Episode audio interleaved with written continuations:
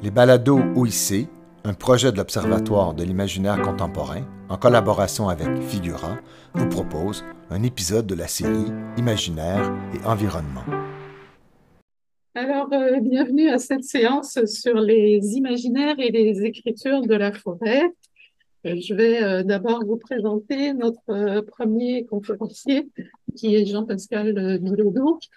Avec nous, mais loin d'ici, Gaspé, alors, euh, Jean-Pascal est écrivain et professeur de littérature au Cégep de la Gaspésie et îles. Il enseigne régulièrement aux étudiants et étudiantes de techniques forestières, domaine dans lequel il a d'ailleurs œuvré pendant euh, près de huit saisons en tant que reboiseur. Il siège aussi sur le conseil d'administration de la traversée atelier de géopolitique que tout le monde connaît ici, organisme dans lequel il s'implique depuis 2019. Il s'intéresse à l'imaginaire de la forêt, de la forêt depuis plusieurs années et euh, j'ajouterais qu'il a été euh, à la fois assistant de recherche, euh, professionnel de recherche dans le groupe imaginaire botanique. Alors, je te donne la parole, Pascal. Merci euh, beaucoup. Déjà, merci Rachel de nous avoir invités. C'est très, très apprécié. Est-ce que vous m'entendez bien? Oui. Toujours, toujours la question de la technologie. Euh, ça me fait plaisir d'être là en direct de, de, de la forêt, de, la, presque de la forêt gaspésienne. La forêt ici, c'est un petit peu partout autour. Euh, je suis ici en tant que. J'ai comme un, un, un, double chapeau, puis je vais essayer de conjuguer ces doubles chapeaux-là, je vous l'annonce. Euh, euh, Rachel m'a à la fois demandé de venir présenter les résultats de, de, recherche de notre groupe, l'imaginaire botanique, dans lequel il y a un chapitre, là, il y a un livre qui est à dont vous avez lu un extrait. Euh, et s'il y a un chapitre sur la forêt dont j'ai contribué à faire un peu l'armature conceptuelle et la rédaction. Et j'ai un peu présenté ces recherches, ces, ces résultats-là, mais j'avais aussi envie de jazzer ça un peu en bon français euh, en, mélangeant ça avec à la fois mon expérience personnelle, mais aussi mon expérience d'enseignant, puisque euh, j'enseigne aux forestiers, j'enseigne aussi aux non-forestiers, et depuis euh, que j'enseigne, je l'ai fait à la fois écrire et lire sur la forêt. C'est un bloc en, soi. ce qui fait en sorte qu'en termes d'imaginaire de la forêt, on, en est à peu près à un, peu plus d'une centaine de textes sur la forêt qui ont été écrits par des étudiants et étudiantes qui ont toutes sortes de backgrounds différents. Euh, ce qui permet de, de, de, nager dans un corpus qui est à la fois très large et, très, euh, très foisonnant. Peut-être là, je vais, je, vais, je vais commencer un peu par, euh, par parler de, de mon parcours. Non pas qu'il est si important que ça, mais il y a comme des petites choses à spécifier. puis je pense que ça peut être intéressant parce que moi, la forêt, en fait, j'y suis arrivé par pur hasard, premièrement, et un peu contre moi-même. Je ne suis pas un forestier de, de, nature, j'ai pas grandi en forêt, euh, c'est même pas quelque chose qui, honnêtement, au début, m'appelait tant que ça. C'est juste qu'à un moment donné, euh, pour des raisons strictement financières, je me suis ramassé à, aller planter des arbres. Puis je me suis retrouvé dans, euh, dans une coupe forestière finalement. Et là, j'ai été confronté à un univers qui était complètement étranger. Et au fil des années, à force de le faire, en fait, je me suis vu moi-même changer, j'ai vu mon rapport à la forêt changer. C'est de là que viennent un peu toutes ces réflexions-là, puis cet appel-là d'essayer de comprendre qu'est-ce qui se passait, puis que, à quoi j'avais été exposé. Euh, parce que, ben, je sais pas, je sais, je sais pas d'où vous, d'où vous venez, mais moi, en bon, en bon urbain, là, je viens de Québec, euh, j'ai, à Montréal. Un site de coupe forestière, j'avais jamais vu ça avant d'être dedans avec une pelle, des sacs, puis euh, des petits embryons d'arbres à, à semer un peu partout. Je, je, sais, là, Daniel va être un peu fâché après moi, là, Daniel qui est présente avec nous parce qu'elle dit qu'il faut, faut pas dire ça, mais je vais quand même prendre le temps de le faire. Moi, je suis pas un spécialiste, je n'ai pas fait de doctorat en biologie, euh, euh, je suis pas un spécialiste des écosystèmes forestiers. Euh, j'agis, j'arrive ici en tant qu'amateur, je, reprends des, des euh, une, réflexion que j'avais lue d'Edward Saïd qui m'avait beaucoup parlé, qui disait que c'était des fois c'est important d'arriver devant les choses, devant les objets qui nous interpellent en tant qu'amateur parce que on arrive avec peut-être un un regard un peu plus frais, un peu plus ouvert aussi, puis un peu plus humble. Et quand on parle de forêt, je pense que c'est très important parce que euh, c'est d'une complexité extrême. C'est très facile de se perdre. Là, je vais essayer de pas me perdre dans, dans, cette brève conférence, mais c'est extrêmement facile, c'est foisonnant, c'est quelque chose que l'humanité euh, réfléchit depuis des millénaires, littéralement. Là. Fait que là, quand on rentre là-dedans, disons que la, la job est longue, c'est facile de, de s'égarer. Euh, voilà, OK. J'enseigne la littérature à déforester, c'est un, un, gros défi. Euh, on y arrivera un peu plus tard. Euh, mais c'est aussi, aussi une grande chance parce que ça me permet aussi de confronter là, les, tout ce qu'on voit de façon théorique ou tout ce qu'on lit dans les livres avec quelque chose de peut-être plus, plus senti, puis de confronter ce rapport-là, disons, avec euh, quelque chose qui est, qui est, qui est, directement in situ. Puis je pense que Sébastien va nous en parler aussi, puis qui a œuvré, euh, qui a littéralement construit un camp dans le bois. ça, ça, ça va, je pense que ça va faire écho avec, avec certaines des choses qu'ils vont dire. Euh, un petit mot sur, euh, on commence, disons, mettons, avec l'imaginaire botanique, euh, ce groupe de recherche-là, comment on est arrivé à penser la forêt, pourquoi on a pensé la forêt, qu'est-ce qu'on en a compris? On est parti, en fait, moi, je me suis joint à ce, ce projet-là comme auxiliaire de recherche pour Rachel, un projet qui, qui était chapeauté par Rachel et par Stéphanie Postumus, une autre une chercheuse de McGill, qui s'intéressait aussi au regard qu'on porte sur le végétal. En fait, qu'on partait vraiment de cette idée-là de penser le végétal et non la forêt en entier. Euh, puis on se disait qu'on partait de cette idée que avec tout ce qui se passe autour, de nous aujourd'hui, on se demandait est-ce que le regard, est-ce que, la relation qu'on entretient avec, euh, le végétal dans les textes littéraires contemporains de la francophonie est en train de changer? À la base, il y a eu toutes sortes de monde qui sont passés dans ce projet-là, des auxiliaires, des chercheurs, il y a des collaborations avec, je pense qu'il y a plusieurs chercheuses qui sont ici de d'Angers. C'est devenu un, vaste projet, projet qui, qui s'est centré autour de trois axes, dont la forêt était faisait pas partie. Ça, c'est intéressant parce que euh, si, on, si on, se penche sur la question, les trois axes qui avaient été déterminés au départ étaient l'herbier, le champ et le jardin. Il n'y avait pas de forêt, il était pas, on n'était pas supposé parler de forêt. Et puis finalement, tranquillement, pas vite, la forêt s'est comme imposée à nous comme une figure ou un axe qu'il fallait absolument qu'on étudie quand on pense le rapport euh, à l'imaginaire, qui, qui, entoure le végétal. On avait comme pas le, on a, on a comme pas le choix de l'ajouter. Fait que c'est, c'est quand même intéressant parce que la forêt est arrivée un peu de la même façon qui est arrivé dans ma vie à moi, c'est-à-dire de force. Euh, à un moment donné, on s'est retrouvé devant l'idée, devant le fait qu'il fallait absolument qu'on en parle. Au début aussi, on voulait parler beaucoup de, la circulation du végétal, c'est-à-dire de, comment le végétal, finalement, alors qu'on pense que c'est très fixe, euh, que ça bouge pas, finalement, que le végétal circule à la fois dans la pensée, dans, le monde, que, que c'est, disons, beaucoup plus dynamique qu'on le pense. Et tranquillement, pas vite, notre réflexion a, a évolué jusqu'à ce qu'on finisse par euh, de discussion en discussion, parler beaucoup plus de relationnalité ou, ou, il y a plein de choses qui se sont mêlées à ça. Et je pense que euh, notre rapport à la forêt a été particulièrement important à cet égard.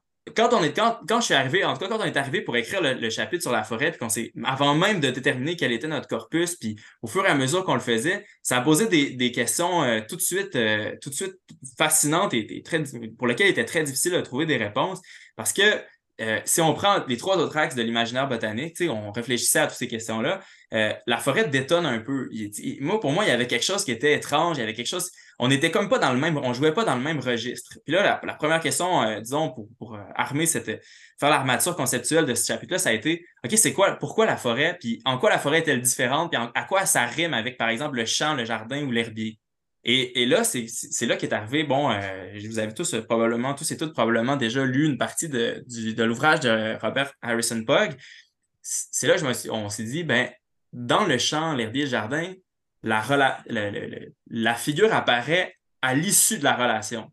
C'est-à-dire que dans le cas de, de, du chant, il n'y a pas de chant tant aussi longtemps qu'il n'y a pas quelqu'un qui a fait un chant, ou quelqu'un, même si on sort de, de l'anthropocentrisme et on se dit que, par exemple, euh, des animaux ou des plantes peuvent cultiver des champs, même dans tout ces, dans, si on sort de, de, l'anthropocentrisme, ben, le champ apparaît après la relation. Alors que dans la forêt, euh, et c'est ça le, titre de son, de son chapitre à Robert Harrison Puck, d'abord les forêts, ben, la forêt, c'est comme si elle préexistait la relation. Elle est là, puis là, on n'a pas le choix d'entrer en relation avec. Puis ça, déjà, ça changeait complètement le rapport qu'on avait avec, euh, cette, figure-là, ou en tout cas cet axe-là, parce que soudainement, il sortait carrément de les normes, ou en tout cas de ce qu'on avait établi. Ça ne veut pas dire nécessairement que la forêt, je pense qu'il faut se garder aussi de voir la forêt comme quelque chose de d'extérieur ou de, de contre l'humain ou de ou, euh, dans cette idée euh, qu'on hérite là, de, la pensée euh, allemande et anglo-saxonne de la wilderness, que, de la forêt vierge, que la forêt est en dehors de nous. C'est pas c'est pas tant dans cette dans cette optique-là, mais disons qu'elle est on n'est pas obligé d'être là. Si on n'est pas là, puis si un élément de la forêt n'est pas là, la forêt est quand même là. Elle était là avant, puis on, doit, on doit un peu négocier notre, notre relation avec elle. C'est aussi pour ça peut-être que c'est très, très difficile de s'en sortir quand on parle des imaginaires de la forêt parce que euh, il y a Chalvet qui va parler d'une espèce d'encombrement de mythes et d'absence de connaissance. C'est-à-dire, ça fait tellement longtemps, comme ça nous préexiste, ben on est dans un on, on, tombe très très rapidement dans quelque chose qui tient plus de la mythologie, euh, qui tient plus qui tient qui tient beaucoup plus de, de pensée mythologique qu'autre chose. On ajoute à ça en plus que la forêt est un, espace, disons, qui est dans lequel il y a, une densité. Euh, nous, on va parler plus tard d'enchevêtrement, mais euh, il y a comme une espèce de concentration qui fait en sorte que c'est très, très difficile de, notre attention de s'attacher puis de, de, la regarder comme il faut. Soit on la regarde de loin, puis là, ça devient une sorte de masse indifférenciée dans laquelle on ne constate pas, on ne contemple pas grand-chose. Soit au contraire, on fait, on, on, y va au microscope et là, c'est très difficile de garder l'ensemble. C'est cette espèce de jeu de regard-là qui est très, très difficile à maintenir. Soit la forêt, c'est un océan, ça va être beaucoup décrit comme étant euh, le, dans les métaphores qu'on utilise beaucoup pour parler de la forêt, c'est toujours la mer, le désert, c'est des espèces d'espace où il est très, très difficile pour le regard de s'inscrire. Et puis, ou soit on va la regarder de très, très, très proche, un peu en mode botanique, puis là, on va regarder des micro-relations, mais ça va être très difficile de garder cette espèce d'ensemble-là euh, en vue. Fait la forêt, c'est comme une, sorte d'ensemble de relations vraiment maxi maximisées. Euh, il y a une autrice là, qui s'appelle euh, Anna Tsing, peut-être que, vous la connaissez, qui a été en tout cas moi centrale dans, les réflexions que j'ai eues autour de la forêt, qui parle au contraire des, des écosystèmes qui sont, disons, à l'envers de la forêt. Elle va parler d'écosystèmes sursimplifiés pour montrer que ben, dans le champ, par exemple, ce qu'on a essayé de faire, c'est de rendre ça le plus simple possible, donc le plus répétitif avec un, un nombre d'espèces très limité, très contrôlé. La forêt, c'est comme le contraire de ça. Et c'est donc, ça rend ça très, très difficile à aborder. Et là, ben, peut-être l'idée qu'on a eue, et on, en discutera, là, vous, vous, nous direz qu'est-ce que vous en pensez, mais c'est que finalement, en tout cas, moi, je me suis rendu compte, j'ai eu l'impression que, en fait, la, pourquoi la forêt, c'est important d'en parler dans, dans le, livre sur l'imaginaire botanique, mais c'est qu'au final, on pouvait reconnaître tous ces autres axes-là, tous ces autres figures-là dans des espèces de zones de la forêt. Hein, il y avait comme une façon, il y avait comme une forêt herbier, puis il y avait une forêt champ, puis il y avait une forêt jardin. Puis ça, cette idée-là m'est venue, entre autres choses, de, l'idée justement de ce que j'avais observé quand je plantais des arbres. Parce que quand, euh, au fur et à mesure où, j'ai avancé dans ma réflexion par rapport à, la plantation, ben, je me suis rendu compte que finalement, ce qu'on appelait forêt n'était pas toujours ce que je pensais qui était une forêt. Planter des arbres, euh, c'est faire des... En tout cas, moi, je, maintiens mon point que c'est un peu faire des monocultures d'arbres. On plante littéralement des sillons euh, avec des espèces euh, soit une ou deux espèces maximum. Trois, là, c'est presque c'est presque fou. Puis on, fait des lignes. Dans, puis là, après ça, ça devient, ça devient ce qu'on appelle des forêts. Et une grande partie des forêts du Canada et du Québec sont des forêts qui ont été reboisées avec trois, deux ou trois essences maximales qui sont pensées en vue d'être récoltées dans le futur. Toute la façon dont on gère la forêt se rapproche finalement plus du champ que de, peut-être de la vision idyllique qu'on a de la forêt comme un, lieu euh, libre, de, cette idée de wilderness ou de forêt vierge ou de, euh, lieu de biodiversité maximale. Donc, je reconnaissais dans certaines zones de la forêt littéralement des champs, euh, tout ce qu'on avait autour de l'imaginaire du champ. Dans la même, disons, dans un autre ordre d'idée, ben, il y avait aussi ben, l'herbier finalement ou en tout cas une bonne partie du corpus qu'on avait dans notre, euh, dans, dans, notre axe herbier, se passait en forêt. Puis c'était la forêt, c'était peut-être le, lieu maximal où on pouvait aller observer ou en tout cas essayer de répertorier la diversité du végétal, en faire un inventaire, etc. donc, il y avait dans, dans la, la, la, la relation qu'il y avait dans l'axe herbier, il y avait quelque chose aussi qui entrait dans la forêt. Même chose pour le jardin. Dans certaines œuvres, particulièrement euh, les œuvres d'auteurs autochtones, ben, on, se rendait compte que, se rendait compte que la forêt était perçue comme un, jardin, quelque chose de nourricier, mais quelque chose aussi qui entre dans une relation très intime, euh, puis quelque chose dont on prend soin et qui prend soin de nous. Euh, la forêt, pour beaucoup aussi, c'était, a été perçu comme un refuge. Puis on se rendait compte, euh, quand, on, quand on avait exploré euh, tout l'imaginaire autour du jardin, bien, que le jardin était souvent perçu comme un refuge où on peut guérir, où on peut avoir une relation intime, se sentir bien. Bref, il y avait cette question-là du soin qui était très, très centrale dans la figure du jardin, qui se retrouvait aussi dans la forêt dans une certaine façon d'entrer en relation avec elle. ce qui nous a amené à penser finalement la forêt comme non pas comme une figure à part, un axe là, qui est vraiment à part ou en dehors des, trois autres, mais vraiment comme l'espèce d'axe où ces trois autres axes-là convergent, se lient, se différencient, s'enchevêtrent, se combattent, toutes sortes de, relations possibles entre ces axes-là, mais vraiment comme quelque chose dans lequel euh, il y a vraiment une convergence euh, de, de tous les autres axes. Donc, quelque chose de très, très central.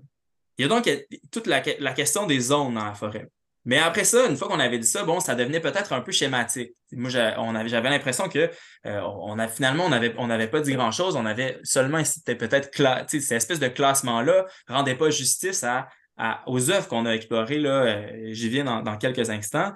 Euh, et là, c'est là qu'on a eu l'idée peut-être de, de, schématiser ça, d'en faire une espèce de diagramme. moi, j'ai beaucoup pensé, je, me suis rendu compte que c'était très lacanien, mon affaire. Là, ça, pas, on ne va pas rentrer dans Lacan aujourd'hui, mais mais, mais qu'il y avait quelque chose de, l'idée d'un. J'ai beaucoup aimé cette idée d'anneaux borroméens. C'est des anneaux qu'on ne peut pas défaire sans défaire l'ensemble. C'est-à-dire qu'il n'y a pas de texte, ou il n'y avait pas de texte dans lequel il était strictement question du champ, où la, forêt était strictement perçue comme un champ. Il n'y avait pas de texte dans lequel c'était strictement perçu comme un refuge, ou strictement perçu aussi comme un lieu d'hostilité, euh, ce qu'on va, appeler un confin ou un lieu d'épreuve dans lequel on peut aller, euh, disons, euh, apprendre, un lieu de récit d'apprentissage dans lequel on se confronte à l'inconnu, à l'adversité, on apprend et on revient après ça dans le monde. S'il y avait comme toujours un peu tout ça en même temps qui était mêlé à différents degrés, puis si on perdait une partie, ben, on perdait un peu l'ensemble. Par exemple, en tout cas, moi, pour avoir travaillé avec des forestiers, c'est faux de dire que les forestiers n'aiment pas la forêt. C'est quand même quelque chose qui, qui, est très, très exagéré pour, même pour des gens qui travaillent dans l'industrie. Puis là, je vais, sortir peut-être un peu les stéréotypes, les préjugés qu'on a envers l'industrie. Même dans, l'industrie du reboisement, où on veut faire le plus d'argent possible, où on plante des arbres par milliers, euh, où on est payé à la production, où on fait, euh, on fait littéralement des lignes, où notre intérêt aussi en tant que reboiseur et travailleur, c'est de planter le plus mauvais arbre possible sans avoir à le replanter. Donc, donc, de, notre, notre, où notre objectif principal, c'est pas tellement de faire une forêt que de faire de l'argent. Même là, si, on, exagère ça à l'infini, ben, les gens à qui je parlais trouvaient tous que la forêt, pour eux, c'était un refuge. Puis en même temps, étaient tous assez sensibles à la beauté de ce qu'ils voyaient autour d'eux, puis à, ramasser, par exemple, des fleurs, des champs. Il y avait tout ça, tout ça, tout ça mêlé. Bon, c'est un peu schématique, mais voilà. Il y aurait donc, euh, il, y aurait donc des zones de la forêt, des espèces de, zones de forêt qui sont, qui sont un peu enchevêtrées. Euh, euh, il, y aurait, il, y en aurait une qui serait peut-être la forêt perçue comme un confin. Et ça, c'est présent. Hein, je pense que tout le monde a, déjà vu des, des, œuvres ou a déjà lu des œuvres ou vu des films ou, ou, ou lu des contes dans lesquels la forêt est vraiment pré, présentée comme une sorte de limite de la civilisation dans lequel on peut aller se se réenchanter, affronter l'inconnu, affronter l'horreur, euh, dans lequel euh, la forêt, c'est le lieu où la magie peut survenir, c'est le lieu où euh, les mythes reprennent force, c'est le lieu aussi où, où l'horreur peut arriver, où les, les, créatures fantastiques surviennent. Bref, il y a toute cette notion-là de, de pourtour, vraiment un confin, ce qui est à la limite de, du connu, dans lequel on, entre puis on, navigue sur cette frontière-là. Euh, dans, dans, cette optique-là, on est tombé sur un, roman. Euh, euh, et peut-être avant, même d'entrer dans, les, dans œuvres, quand on a dû faire le choix de notre corpus, évidemment, on s'est trouvé devant le problème que la quantité de livres qui parlent de forêt en ce moment et dans le passé est extrêmement importante. Nous, ce qu'on étudiait, c'était la littérature contemporaine, donc depuis 80 dans la francophonie, et même là, on ne serait jamais arrivé à, tout lire, même pas proche. Euh, on a donc dû, faire des choix.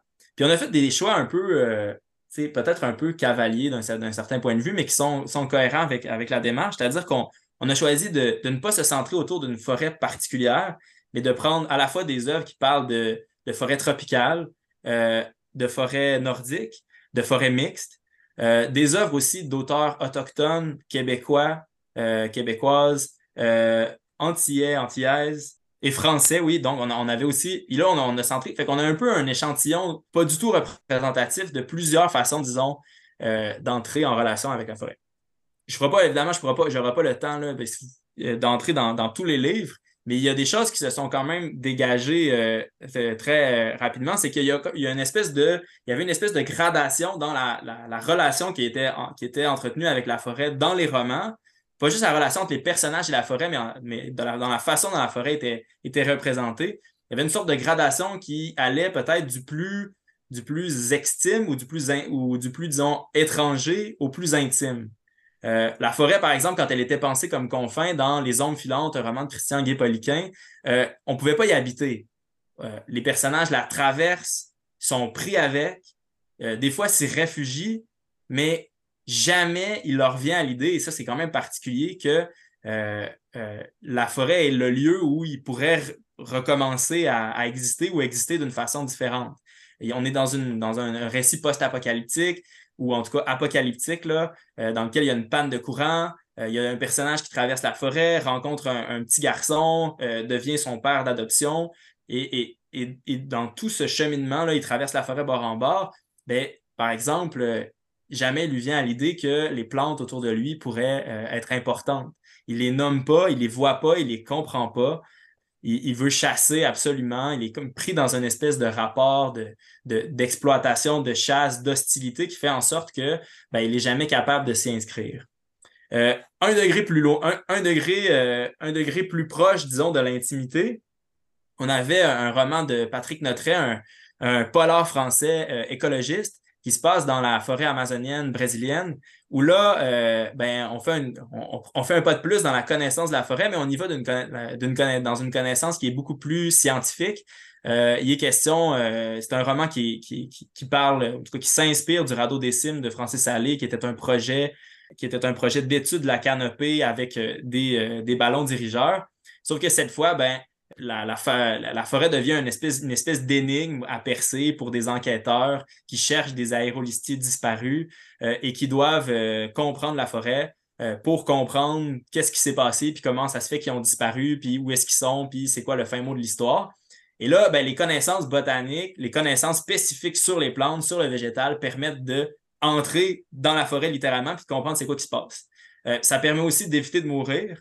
Puis ça, permet finalement de résoudre une enquête. Là, on était déjà dans un rapport d'intimité un peu plus, un peu plus assumé. Et là aussi, dans ce rapport-là, commençait à apparaître la, figure du champ comme une sorte d'ennemi de la forêt, euh, puisqu'il est question beaucoup des plantations de soya euh, transgéniques, euh, de, disons, de, la voracité de l'industrie par rapport à, ce que, la, forêt, la forêt nous, produit, nous permet d'exploiter. Encore une fois, un, pas de plus dans, disons, dans l'intimité. On arrivait avec un roman comme Bivouac, qui là se passe dans la forêt du Kamouraska, euh, écrit par euh, Gabriel Filto Shiba, dans lequel euh, un, personnage écologiste décide de avec d'autres pour défendre une forêt et particulièrement un pin qui s'appelle Gros Pin, des abatteuses et d'un projet de coupe forestière. Là, déjà, on est dans un rapport beaucoup plus intime puisque l'arbre est nommé littéralement. Il y a un arbre qui est individuel, qui, qui, vient finalement le symboliser la forêt. On est, puis il, s'agit de le protéger contre la, voracité de, l'industrie. Euh, c'est pas un fait euh, anodin, mais euh, le personnage principal euh, habite la forêt dans une cabane. et il y a toute une section aussi du roman qui se passe dans une fermette biologique, donc dans une sorte de jardin on est déjà beaucoup plus proche de la figure du jardin où là, il est question de prendre soin, la, la forêt prend soin de nous, il faut prendre soin d'elle, il faut donc la défendre. Euh, euh, et, là, mais, par exemple, la, tordeuse du bourgeon d'épinette, qui pour l'industrie est un fléau absolu, est, présenté comme quelque chose de presque bien, de pratiquement bien parce que euh, ça renouvelle la forêt aussi, euh, ça nous empêche de la penser strictement d'un point de vue d'exploitation. C'est pas parce que le bois pourrit ou en tout cas le bois est mangé que euh, ben c'est si pire que ça. c'est si pire que ça du point de vue de l'exploitant. Voilà. Fait que là, on était déjà un degré, un degré de plus. On fait encore un pas et on arrive à, des, des récits qui sont beaucoup plus je veux dire étranges, mais plus complexes peut-être dans leur rapport. Euh, par exemple, avec, euh, avec euh, de la mangrove de Marie Condé, où là, non seulement les personnages s'enchevêtrent, sont tous enchevêtrés dans la forêt, la forêt est, un personnage presque à part entière, il est question de traces mémorielles, bref, là, on est vraiment plus, plus proche de quelque chose de il y a à la fois le jardin, il y a la, plante, la mémoire de la plantation, mais là, on arrive dans quelque chose qui est beaucoup plus intime, mais beaucoup très, très proche, là, presque douloureux tellement c'est intime. D'ailleurs, euh, les sentiers dans ce, dans ce, récit-là sont nommés des traces. Euh, il est question d'un personnage qui disparaît. C'est un roman qui est choral où les points de vue se multiplient, ce qui est comme cohérent aussi avec la façon dont, le son se, se, répand dans la forêt. On a accès à plusieurs histoires. Euh, on nomme énormément, les, plantes sont beaucoup nommées, sont nommées à la fois d'un point de vue scientifique, mais aussi d'un point de vue poétique, d'un point de vue presque de recréation. Il y a vraiment une relation qui, est intime, qui se crée avec, avec cette, cette forêt-là, qui est antillaise. Et finalement, on arrive avec notre peut-être le, dernier roman qui, est, une espèce de roman forestier total, qui est Blanc Résine de Audrey Oulemi, où là, le, personnage principal est, c'est comme euh, c'est une forêt à part entière. C'est-à-dire qu'elle est, née pratiquement dans, un couvent, mais elle, vient de la forêt, elle, grandit dans la forêt. Euh, les espèces sont nommées à, travers tous les mots qu'on peut utiliser dans plusieurs langues. Euh, il y a un brouillage complet des règnes animales, végétales et humains elle-même est présentée comme une forêt pour toutes sortes d'espèces. Il y a des gens, il y a des, gens, il y a des êtres qui habitent dans ses cheveux, par exemple. Euh, elle, et puis elle devient vraiment cette espèce de d'interface, euh, à la fois, elle est une forêt qui est dans la forêt, qui est dans la forêt, euh, ce qui est très, très, qui devient très, très, très, très intéressant, très, très enchevêtré. Là, c'est comme cette, plus on approchait dans notre corpus, plus on se rendait compte qu'on arrivait peut-être au cœur de, cette, espèce de diagramme de veine anoboroméen. Si on prend les trois cercles, on se met pile au milieu, ben là, on est vraiment plus proche de quelque chose, de quelque chose où, il y a un, enchevêtrement maximal. Peut-être un petit mot sur cette notion-là. On a choisi d'ailleurs de parler d'enchevêtrement, pas pour rien. On a parlé au début, on s'est dit entrelacement, après ça, mélange. Euh, il y a eu toutes sortes de discussions théoriques autour de, qu'est-ce qu'on, comment on nomme ça. Puis on est, on est arrivé à la conclusion qu'enchevêtrement était peut-être le mieux, puisque euh, il n'est pas question, dans, dans, l'imaginaire, dans la façon dont c'est représenté, en tout cas dans ces deux romans-là, de, de, littéralement un mélange où tout devient pareil. si on s'imagine, là, on va mettre, il y, a, quelque chose qui est. C'est pas une question de solubilité, au contraire. C'est vraiment quelque chose où il, est très, très difficile, il devient très difficile de, penser en, tant qu'individu, en termes d'individu. Là, je reviens à Anating. Puis une des idées que j'ai trouvées les plus intéressantes chez Anating, c'est que euh, la notion d'individu, même d'individu collectif, même d'espèce, est peut-être à relativiser on est, même l'espèce humaine, en tant qu'individu, on, cultive des champignons qui nous permettent de digérer, mais on pourrait aussi dire que ces champignons-là nous, nous permettent, de, nous cultivent pour, pour pouvoir exister dans nos estomacs. Euh, finalement, on est un tas d'enchevêtrements de vivants qui sont toutes mêlés ensemble, puis, dans le, puis là, à un moment donné, ça devient très difficile de voir où c'est que quelqu'un commence, puis où c'est que quelqu'un finit où est-ce qu'un être commence, où est-ce que le règne animal commence, où est-ce que le règne végétal commence? Puis on est vraiment plus dans un, brouillage qui finalement renvoie euh, probablement à, cet imaginaire-là de la forêt. Euh, donc, c'est à peu près ça. Ça, c'était l'armature générale euh, très, très succincte de, ce chapitre-là qui, qui toute cette réflexion-là autour du végétal, puis autour de la façon dont on percevait le végétal, dans lequel on s'est rendu compte que la forêt, finalement, ben, elle nous permettait de faire converger nos, trois axes puis de, dire, de, parler de, ces choses-là de façon peut-être un, peu plus, euh, un peu plus nuancée. À partir d'ici, bon, mais ça, c'est un corpus, disons, euh, c'est un corpus qui est très institué. Euh, là, j'enlève mon chapeau d'auxiliaire de, recherche ou de professionnel de recherche pour l'imaginaire botanique. Puis je mets celui de, prof de, littérature au cégep. moi, quand je, quand je suis sorti, disons, de, ce contrat-là, c'est le moment aussi où je commençais à enseigner au, cégep de la Gaspésie. Euh, cégep où les deux programmes principaux, c'est technique, en, euh, technique forestière et technique de tourisme d'aventure. Donc, euh, où les gens qui étudient sont des gens qui ont, sont dans la forêt tout le temps. Soit en tant, qu'exploitant, soit en tant qu'usager, kayakiste, randonneur, escaladeur, etc. Évidemment, en tant que littéraire qui devait leur enseigner la littérature au cégep, il y avait quelque chose qui était étrange parce que ben, il y avait quelque chose qui était curieux parce que ce sont des gens pour qui la littérature, en tout cas, pour beaucoup d'entre eux, la littérature, c'est, disons, pas leur tasse de thé. Puis là, j'avais envie, disons, à la fois de les intéresser, mais aussi de, de, d'en faire une sorte de laboratoire pour qu'on pense cette question-là, de, voir, de se dire, la littérature, ça peut peut-être nous servir à, comprendre comment on la voit, puis pourquoi est-ce qu'on veut aller en foresterie, puis pourquoi est-ce qu'on travaille là-dedans, puis c'est quoi les, les, disons, les, nos angles morts par rapport à ça. Fait que j'ai les fait travailler beaucoup à partir du roman de Christian Guépoliquin, justement parce que dans l'aveuglement des deux personnages principaux, au végétal et à toutes sortes de facettes de la forêt, dans l'idée que la forêt, la forêt est présentée comme un lieu de compétition absolue, euh, ben, il y a quelque chose, des fois, de, didactique ou de pédagogique dans, le fait d'être confronté avec, disons, quelque chose qui ne fonctionne pas. Il y a des choses qui, pour moi, dans ce roman-là, fon, finissent ne fonctionnent pas. Euh, il y a un moment où un personnage se, pose la question comment ils vont survivre, puis comment il va faire pour chasser, comment ils vont faire pour survivre en chassant du petit gibier, alors qu'un autre personnage est en train de se, se goinfrer de fraises. Puis c'est littéralement écrit comme ça. Il est en train de manger plein de choses. Plein... Puis jamais l'autre personnage qui est le père se rend compte qu'il y a quelque chose qui ne marche pas.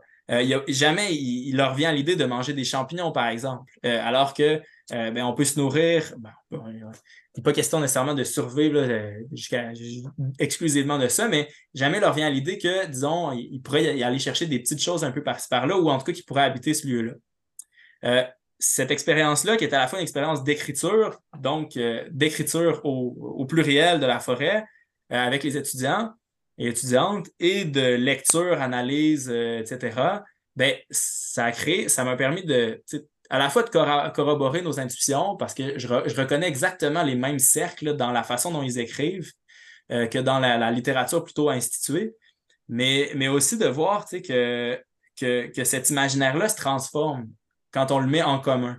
C'est un, un, un, un, projet de, qui, qui, passe à travers une réécriture et une édition, et, donc, à travers toutes sortes d'échanges et aussi à travers un rapport euh, in situ, c'est-à-dire qu'on va dans la forêt, on revient, on écrit.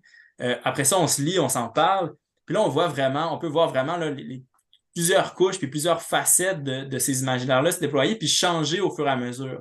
Puis entre la première, moi, ce que j'ai trouvé fascinant, c'est quand la première, entre la première version que remettent les étudiants et la deuxième, il y a toujours quelque chose qui a changé dans le rapport.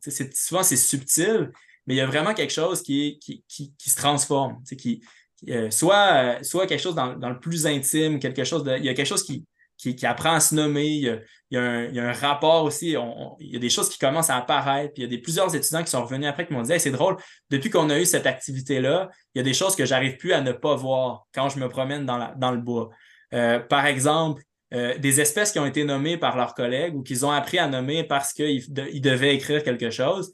Mais là, soudainement, il se promène, il marche dans le bois, puis là, ah, ben là, la, la saracénie pourpre, je la, la, vois, va tout le temps. La sabot de la Vierge, ben, je suis plus capable de ne pas la voir. Ah, j'ai vu euh, tel champignon l'autre jour. Ben là, maintenant, je vois des champignons partout, alors que ça fait des années que je marche dans le bois, en France comme au Québec. Puis, euh, ben, j'avais jamais remarqué que la forêt était peuplée de toutes sortes de, champignons, puis qu'il y en avait de, toutes sortes de formes, puis etc. il y a vraiment quelque chose qui change dans à la fois le, cette idée collective où on enchevêtre nos imaginaires, puis euh, dans le fait de justement d'y aller sur les lieux puis de se questionner en mode amateur.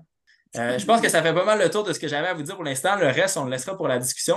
Alors, euh, merci d'avoir à la fois résumé donc ce chapitre et puis ouvert aussi la discussion sur ton expérience en tant qu'enseignant avec des forestiers, de futurs forestiers. Alors, je vais laisser la parole à la salle qui peut euh, intervenir, poser une question? C'est pas tant une question, mais c'est une phrase qui n'arrête pas de me revenir en tête. Euh, c'est Paul Arnold qui a écrit ça, puis il dit euh, Le vivant répugne à se laisser enfermer dans des catégories trop étroites. Puis j'ai l'impression que ça peut, ça peut ça. C'est tout ce que j'ai en tête, c'est super intéressant je vais, je vais euh, vous briser la glace là, parce qu'on dirait que ça, ça, chemine. Là. Vous avez beaucoup, beaucoup de choses. On a fait une première séance où on a parlé du texte de Harrison et puis on a parlé aussi de la forêt nordique. Donc c'est sûr qu'on est complètement euh, dans ces questions-là. Euh, je trouvais ça intéressant à la fin quand tu disais qu'il y avait une transformation euh, des, des, imaginaires, euh, des représentations euh, suite aux, échanges que tu avais, ou en tout cas que les étudiants ont entre eux. Et puis, ça me faisait penser un peu à la, à la, fin de nos discussions ce matin où la question était, mais quel est le rôle de la littérature? Que peut la littérature pour mieux faire connaître la forêt ou pour sensibiliser les gens à la forêt? Donc là, tu, tu, tu, signalais le fait que d'apprendre à nommer déjà euh, ce qui nous entoure ou ce qui est au cœur de la forêt euh, pouvait être une clé en fait pour euh, une, une, transformation. Est-ce que c'est surtout ce, cet aspect-là, nommer, ou est-ce qu'il y a d'autres éléments que tu vois? Ben, je pense que ça va un peu plus loin que ça. Je, je, repense à Marie, au, roman de Marie Scondé dans lequel il y a un personnage qui, qui en nommant il fait une espèce de, liste de, poétique, presque magique, puis ça devient presque un corps à corps entre le langage puis ce que le langage cherche à nommer. euh, vraiment un jeu, là, là, on est vraiment dans l'enchevêtrement où ça ne fait pas exister, c'est pas de nommer les choses, les, les fait pas exister, les choses elles existent, ben, la forêt existe, toutes les parties de la forêt existent, mais il y a vraiment quelque chose qui vient se lier, puis qui, après ça, est très, est, est, devient très, très difficile à, délier. C'est comme si le langage poussait, puis là, enchevêtrait ces, ces choses-là. Mais ça me fait vraiment penser à ce passage-là où, tu sais, il y a vraiment quelque chose là, qui, dans, dans, le langage, qui, à force de le dire, de le répéter, fait en sorte que, ben, premièrement, ça, ça amène le personnage dans, dans les lieux, puis ensuite de ça, il en ressort, puis là, il le nomme, puis... Mais c'est vrai, c'est presque incantatoire aussi, hein, ce passage-là. C'est aussi la force du... Justine. Puis j'ai l'impression qu'on nous dit souvent qu'il faut euh, écrire sur ce qu'on connaît, mais aller sur place dans la forêt, ça aide à peut-être justement, tu sais, mettre des, des savoirs nouveaux, peut-être des nouvelles plantes, des nouvelles façons d'habiter. Euh, moi, j'ai l'impression que je le vois beaucoup comme ça, peut-être, écrire la forêt. Je sais pas, Jean-Pascal, si euh, c'est un peu ça que tu vois avec ceux qui vont en forêt pour écrire après dessus. Et j'imagine que ça donne des idées nouvelles, ça, ça s'inspire de ce qu'on voit, c'est plus réel. Je, je sais pas qu'est-ce que les, étudiants ça fait. Euh, c'est une bonne, une, bonne, une bonne question. Ce qui est drôle, c'est que quand j'enseigne aux forestiers, j'ai l'impression que eux, ils connaissent déjà la forêt, mais ils connaissent pas ils connaissent moins la littérature. Puis là, le fait de faire cette activité-là les amène plus à la littérature que, qu'à la forêt. Alors que quand je donne cette activité-là à des, à, des étudiants qui étudient, par exemple, en sciences humaines ou en sciences nature, là, c'est l'inverse. Là, eux, ils connaissent, ils, ont, un plus gros bagage de lecture, mais là, ils retournent, là, ils vont dans la forêt puis ils voient des choses. Là, c'est comme c'est drôle parce qu'il y a vraiment un, jeu d'aller-retour. Les forestiers se mettent à voir des choses dans les romans. Je me rappelle d'un un forestier euh, en particulier, là, très. Euh, ben, c'est drôle parce qu'il incarnait en quelque sorte une sorte de, cliché ou de stéréotype de forestier. Euh, puis à un moment donné, on, lisait, on marchait, puis là, il, vient me voir, il me dit Hey, c'est drôle, là, mais il dit là, là, je le lis, là, puis je le sens, tu sais. Je le sens dans mon corps, tu sais, je le vois, là. Je... c'est ça, c'est pas juste je le vois, c'est, c'est ah, l'odeur, là, ouais, là, c'est, là il, y avait quelque chose qui s'était passé. Puis après ça, ben, c'est quelqu'un qui refusait de lire, là. Euh, je pense qu'il m'avait, la première chose qu'il nous a dit au début du cours, c'est, moi, j'ai jamais fini un livre, puis je finirai pas le livre, tu sais. C'était, c'était, c'était, c'était comme ça. Euh, et puis il a fini le cours, puis là, il est revenu, puis là, il était, il était un, un, un peu gêné, puis là, t'as pas quelque chose à me recommander qui ressemble à ça, là. Puis là, il y avait, tu sais, c'est drôle, hein, parce que ça, ça admettrait, là, la, littérature devenait une, sorte de clé pour comprendre qu'est-ce que lui vit, puis pour, le, puis pour lequel il manque peut-être de mots. À l'inverse, des étudiants, étudiantes de, de, de, qui lisent beaucoup, les, les, les, étudiants de sciences nature, par exemple, eux, ils ont un gros bagage de lecture, mais ils, ils, sortent pas, là. C'est rare qu'ils sortent de leur livre, ils ont des horaires complètement fous. Euh, puis c'est très, ils sont très dans, dans le cérébral. Puis là, ils, ils retournaient, peut-être Ah, wow, OK, c'est autour de nous. En plus, on est en Gaspésie, là, quand même, là, aller dans la forêt, c'est pas très compliqué. Euh, mm-hmm. euh, il y en a partout, tu sais. Puis, ah, OK, puis non seulement il y a la, la forêt, c'est une chose, mais la forêt, c'est plein de zones différentes. Là, je me promène, puis là, je vois que, hey, soudainement, je suis dans une érablière, puis là, soudainement, je suis dans une sapinière, puis il y a, y a un milieu humide, puis, tu sais, c'est pas que c'est pas une chose uniforme, là, que, puis qu'on peut pas en parler toujours au singulier, tu sais. Euh, fait que là, ça, ça c'est vraiment intéressant, ce jeu-là. Je vais peut-être revenir au, tout début. Euh, tu as bien expliqué comment la forêt s'est imposée d'elle-même euh, dans les recherches. Et l'idée, en fait, au départ, c'était de travailler sur des espaces qui étaient pratiqués, des, des, relations végétales qui étaient élaborées, donc soit en sciences, dans le domaine de l'agriculture, l'horticulture, etc. Et euh, moi, je vais toujours considérer avant la forêt sous l'angle des confins, avec le désert, avec l'océan, on en a parlé ce matin. Donc, tous ces espaces de l'immensité euh, dans lesquels euh, il est quand même assez difficile d'habiter. Et donc, je voulais revenir sur cette idée des confins que tu voyais comme surtout un lieu d'épreuve, effectivement, mais en termes d'hostilité. Et, et, ça, ça m'apparaît un peu, euh, comment dire, peut-être que c'est un aspect qui se trouve dans certains des romans, mais en même temps, euh, dans notre représentation ou notre imaginaire, euh, les forêts sont quand même la plupart du temps en dehors des espaces habités. je pense qu'on peut le considérer comme un espace peu habité, en tout cas, à part quelques zones éventuellement. Et donc, que le, la, la, avec forêt se plaçait d'abord sous l'angle d'une certaine, certaine distance.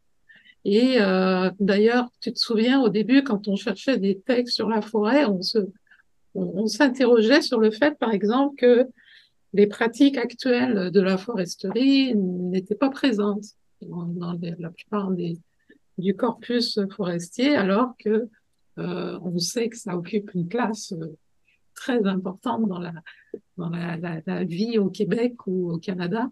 Donc, il y avait euh, des absences peut-être dans le corpus, qu'il y avait aussi différentes configurations possibles, mais que disons que la situation de, de, confins restait quand même un élément important malgré tout. Est-ce que mmh. toi, tu l'envisages plus en termes d'hostilité ou est-ce que c'est juste à cause de, du roman de Christian Gay politique? Oui, oui, je pense que c'est beaucoup plus large que ça. Puis si on prend la question, par exemple, de, du marronnage, euh, euh, mm-hmm. qui, qui, bon, qui, qui, est un peu transversale, présente dans Marie Scondé. Mais là, on n'est pas du tout dans le même rapport. Le rapport d'hostilité euh, à la forêt n'est pas du tout le même. Puis c'est peut-être très, très schématique. C'est la faute, euh, la faute au temps et à l'espace. Mais non, en effet, le, le confin, c'est pas seulement hostile. Puis le fait d'entrer en, rapport, dans un rapport d'épreuve n'est pas non plus pas non plus négatif en soi. Euh, ça, c'est deux choses. Dans les récits d'apprentissage, ben, il faut aller. Souvent, la forêt, c'est un lieu où on va, oui, se confronter, mais pas nécessairement de l'hostilité. On va aussi. C'est une quête il y a la quête de soi, euh, il y a le fait d'apprendre qui on est. Ça peut être. Ça peut prendre toutes sortes de configurations. Ce que je trouve intéressant par ailleurs, c'est que euh, dans, moi, je me rends compte que dans les romans puis dans les textes des étudiants que je lis, souvent, quand, quand, la, quand la forêt est un, la forêt est un refuge ou un lieu présenté de façon très positive ou un confin positif, c'est parce que euh, l'ici, ou en tout cas la cité, là, je vais mettre des gros mots, et, et remplit plus son rôle de maison. Euh, mm-hmm. c'est ce moment-là où la forêt, c'est comme le, confin devient une maison quand la maison cesse de l'être. Puis dans, dans, le roman, par exemple, Dans la forêt de Jan England, qui n'est pas dans notre corpus parce qu'il a été écrit en anglais, mais qui est, qui est, qui est emblématique de, de, ce genre de, de, cette littérature-là, ben, tout le mouvement, finalement, c'est que la maison cesse d'être une maison, cesse de remplir son rôle de maison. Là, je pense à Bachelor, là, euh, son rôle de, de, de, de, de, cabane, de sécurité. Puis là, ben là, le confin soudainement devient, devient la nouvelle maison. Puis ça, c'est présent, là, ça, je me rends compte que chez les étudiants, c'est présent bord en bord. Euh, beaucoup les étudiants de touristes d'aventure, il y en a beaucoup qui viennent de, de, milieux urbains ou périurbains. Euh, puis là, ils arrivent ici, et quand ils écrivent, c'est toujours J'ai fui la ville. Ça, je sais, j'en ai au moins, j'ai à peu près un tiers des textes, là, session après session, où j'ai fui la ville, j'ai trouvé dans la forêt quelque chose de mieux. Puis à l'inverse, des fois, les, les, les, étudiants et étudiantes qui viennent d'ici, ben, ils ont tendance à représenter, ils jouent beaucoup plus dans les codes de l'horreur. Là, la forêt, c'est beaucoup plus euh, la forêt bondrée, là, je pense à un roman d'Andrea Michaud, la forêt avec les, les, chasseurs qui mettent des pièges, puis la forêt c'est dangereux. Puis là, eux, tu sais, c'est comme ils ont un autre rapport. Puis il y a peut-être, là, et là, là, c'est vraiment sociologiquement euh, très bancal, là, ce que je dis, parce que euh, c'est pas une enquête très exhaustive, on s'entend, mais, mais j'ai peut-être quelque chose dans ce rapport-là qui se joue, est-ce que le, que le, l'écoumène remplit son rôle d'écoumène, finalement? Ben, en fait, euh, je m'intéressais parce que vous avez parlé un petit peu de, tu sais, comme la variété des œuvres que vous avez analysées, là, de un petit peu euh, plusieurs euh, origines et ces choses-là. Puis un petit peu plus tôt, euh, pendant nos discussions, on parlait justement de, en particulier la forêt nordique, comment que, comment les représentations peuvent diverger ou l'imaginaire pourrait diverger, par exemple, de d'autres forêts. Donc, euh, moi, je voulais savoir un petit peu dans les tendances qu'on parle, donc soit le confin ou euh, l'intime ou le refuge, ces choses-là, est-ce que, est-ce que vous pensez que euh, il y, a, y a quelques représentations qui sont plus liées, par exemple, à la forêt nordique? Est-ce qu'il y y a certaines tendances qu'on retrouve par rapport à certaines forêts ou c'est pas mal, on les retrouve dans toutes les forêts, c'est comme une tendance un petit peu, euh, je ne veux pas dire internationale, mais qui se retrouve un peu partout. Ben, je pense que là, faut. Je pense qu'on n'a pas un assez gros échantillon, un corpus, puis je pense que c'est très, ce serait une enquête très difficile à mener compte, tenu de la quantité foisonnante de textes. Euh, euh, notre échantillon est tellement petit que c'est dur, de, dur à dire, mais dans ce qu'on a vu, nous, en tout cas dans ce qu'on a étudié, nous, il y a pas. Euh, ben, il y a des choses qui se, qui se recoupent quand même beaucoup. Même si dans la forêt nordique, les espèces sont. Il y a moins, peut-être moins, moins grande biodiversité. En tout cas dans la forêt boréale, particulièrement, il y a plus de répétition de la même espèce que dans la forêt tropicale, par exemple, où là, c'est beaucoup plus mêlé. Ben, la forêt tropicale est quand même représentée comme un désert, est quand même représentée comme un, tout indifférencié dans lequel on voit rien et qu'on comprend rien. Euh, c'est tout aussi facile de se perdre dans l'une que dans l'autre. Euh, ça ne veut pas dire qu'on est dans un lieu de biodiversité maximale, qu'on on connaît plus les espèces. Ça, ça dépend vraiment plutôt du, de la relation qui est, qui est entretenue. Puis finalement, ben, quand on arrive, si on regarde la progression qu'on a dans notre corpus, il y, a, y a, un livre qui concerne la forêt, forêt, nordique qui est tout à fait tout aussi enchevêtré, dans le, dans, qui est très, euh, disons, forêt maximale, pour schématiser. Mais on a aussi un roman entier. Mais tu sais, c'est des tendances qui se base sur un corpus de 10-12 œuvres euh, qu'on a choisi à travers peut-être 40-50 max là, euh, dans, une, dans une quantité de texte qui est presque infinie. Fait je sais pas. Bonne question aussi. Euh, je vous propose d'écouter maintenant notre deuxième conférencier, mm-hmm. Sébastien, je présente à l'instant. Donc, merci encore, Jean-Pascal. Euh, Sébastien Sainte-Croix-Dubé est essayiste et romancier. Il oscille entre l'enseignement au collégial, euh, lui aussi, l'entrain du marteau et la vie en forêt. Autant de passions qu'il cherche à réunir dans son écriture. Il a publié La culture du divertissement, art populaire ou texte cérébral chez Varia en 2018 et ça a été repris chez Alias en 2022 et les Rosemonteries chez Triptyque en 2020. Il, présente, il termine présentement un essai sur la forêt qui paraîtra en 2024. Donc, nous, on a eu euh, le privilège d'en lire euh, quelques passages. Et puis, euh, voilà, tu vas nous en parler un petit peu plus, j'imagine. Oui, ben merci beaucoup pour l'invitation. Merci, Jean-Pascal, pour ta présentation. je me sors d'une petite convalescence, fait que ça se peut que mon esprit se perde. Je vais essayer de focuser. J'ai full le chaga avec moi. Le champignon qui pousse sur les bouleaux blancs, les bouleaux jaunes, justement dans le thermos de ma fille qui risque d'être jalouse. Euh, donc, d'emblée, juste mettre la table un peu. Jean-Pascal l'a dit aussi, je ne suis pas un spécialiste, donc je ne suis pas un ethnobiologiste, je ne suis pas un biologiste, euh, mais j'ai fait mes études en littérature, en cinéma, puis en, économie. C'est un peu mon passage. J'ai quand même un background en économie qui me sert, euh, tu l'as dit. donc, c'est venu de, c'est venu de l'idée, ça fait plusieurs années, là, peut-être 12, ans, peut-être, quand me trotte dans la tête d'écrire sa forêt. Puis bon, il n'y a pas les corpus aussi développés que vous l'avez en ce moment à l'UCAM. J'ai orienté ça de différentes manières, mais toujours est-il, c'est vraiment venu le 4 ans, 5 ans, je dirais. Là, je me suis dit, OK, il faut que j'écrive. Le chapitre que je vous ai fait lire, c'est un peu les prémices de ça que j'ai écrit récemment, qui est un peu une réflexion post-écriture de l'essai, c'est-à-dire, euh, pourquoi je me suis mis à écrire là-dessus? C'était quoi mon envie de tout? Donc, j'ai voulu faire un tour d'horizon, dans au Québec, un peu au Canada, de voir des spécialistes euh, qui vivaient dans la forêt, qui vivaient de par la forêt. C'est-à-dire vraiment des, autant des forestiers, des forestières, autant des, euh, des cueilleurs, cueilleuses professionnels, que c'était leur métier carrément. Puis d'aller voir un peu c'était quoi leur imaginaire à, à, elles et à eux. Les Premières Nations, j'en ai rencontré tout plein, beaucoup, beaucoup d'Atikamekw, évidemment, parce que c'était le territoire sur lequel euh, je me situe, en fait, dans la Nodière, lequel j'ai étudié. Euh, et là est venue l'idée, dans le fond, de construire mon projet autour de l'aménagement, en fait, la construction de, des camps euh, dans la forêt, euh, dans, dans, je dirais, ma forêt entre guillemets. Je ne crois pas qu'une forêt peut appartenir à quelqu'un, même si le gouvernement en pense tout autrement. J'y hmm. reviendrai euh, par la suite. Donc, donc c'était le but d'écrire donc un essai assez ouvert, donc pas très universitaire. Je ne suis pas ici non plus pour arriver avec des nouvelles définitions que vous n'avez sûrement pas lues. Je pense que vous avez pas mal de lecture déjà. Je ne suis pas en train de dire que j'arrive avec une nouvelle vision hein, astrale que personne n'a compris. Non, c'est pas ça. Euh, vraiment, ça va être beaucoup un petit peu l'anecdote aujourd'hui à raconter, puis voir un peu euh, ma position par rapport à tout ça, puis évidemment des résultats de recherche. Là, mais comme je l'ai dit, c'était une recherche qui est beaucoup en in situ. C'est vraiment, je voulais être sur le terrain, on en parlait beaucoup, être justement dans le euh, vivant. Euh, ça, d'emblée, euh, c'est important pour moi euh, de, euh, de spécifier. C'est un peu l'idée même d'habiter la réflexion en quelque sorte. OK. Euh, donc, ça fait environ 11-12 ans qu'on a été euh, les heureux propriétaires. On est quatre amis, euh, donc à avoir acheté une terre dans la Nodière, euh, au nord de Jersey. Euh, écoutez, je vais spécifier tout de suite d'emblée, puis ça c'est important, je- j'en parle dans mon essai. Euh, D'un point de vue économique, acheté ça, j'étais au baccalauréat, j'avais pas une scène, j'étais cassé comme un clou, je viens d'un milieu vraiment pauvre, mais genre échappé à terre dans le fond d'un village. OK?